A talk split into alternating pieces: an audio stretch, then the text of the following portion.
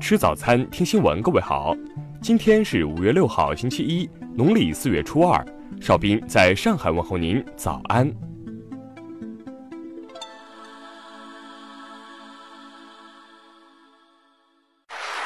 首先来关注头条消息。据媒体报道，蔡英文昨天前往板桥江子翠朝和宫参拜，随行维安车辆撞伤了一位七十岁老妇人和一名警察。但蔡英文下车后，并未查看老夫人和警察，只忙于前往公庙参拜。现场有民众指出，蔡英文随行维安车队阵仗大，一辆维安车辆撞到一台警用摩托车，整辆摩托车倒向路边，压向路边老夫人身上，同时导致老夫人和警察受伤。所幸一旁警察和志愿者团队见状后，将老夫人送往公庙内做了紧急处理，目前已无大碍。而岛内绿媒昨天的报道则称。是一名交警驾驶警用摩托车不小心撞到维安车队，警员受了点伤，吓到了周围民众。全文并未报道有老夫人受伤。对此，有台湾网友直批蔡英文只会耍权威摆排场，完全不知人间疾苦。听新闻早餐知天下大事。国家互联网信息办公室副主任杨小伟表示，截至去年底，我国数字经济规模达三十一万亿元。约占 GDP 的三分之一。国家邮政局发布的《中国快递发展指数报告》显示，二零一八年快递新增就业人数超过二十万人，对国内新增就业贡献率超过百分之二。现用的本市往来港澳通行证将于九月十三号全部失效，按照往来港澳签注最短有效期三个月计算，近期持用本市往来港澳通行证将不便于申请新的签注。国家医保局近日发布消息称，全国跨省异地就医住院医疗费用直接结算工作稳步推进，跨省异地就医直接结算人次突破两百万。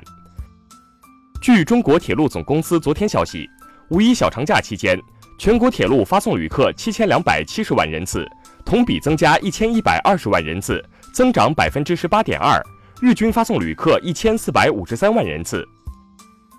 侵华日军南京大屠杀遇难同胞纪念馆官方微博五号通报称，三十二主人公慰安妇受害者韦少兰于昨天辞世，享年九十九岁。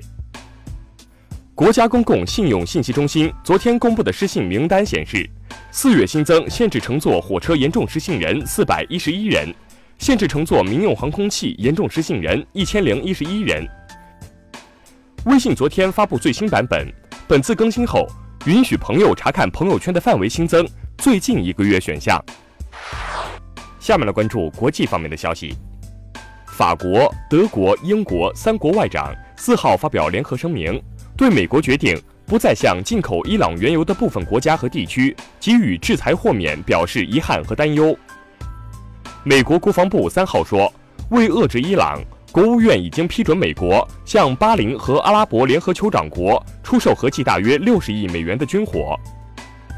当地时间四号，法国黄背心运动进入第二十五周，全法国约有一万八千九百人参与示威，而巴黎仅有一千四百六十人上街，创示威人数新低。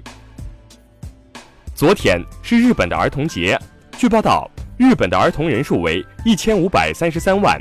连续三十八年递减，跌破新低，少子化难以控制的状态持续不变。塞内加尔国民议会四号通过宪法改革法案，决定永久取消总理职位。该国司法部长表示，此举将在未来四年节约三点三亿美元的预算。截至四号晚，以色列轰炸了加沙地带约一百二十个军事目标。随后，巴勒斯坦总统阿巴斯对此表示谴责。并要求国际社会为巴勒斯坦人民提供国际保护。英国反对党工党党魁科尔宾日前表示，英国地方选举结果应促使议员们找到打破英国脱欧僵局的方法，以便达成协议退出欧盟。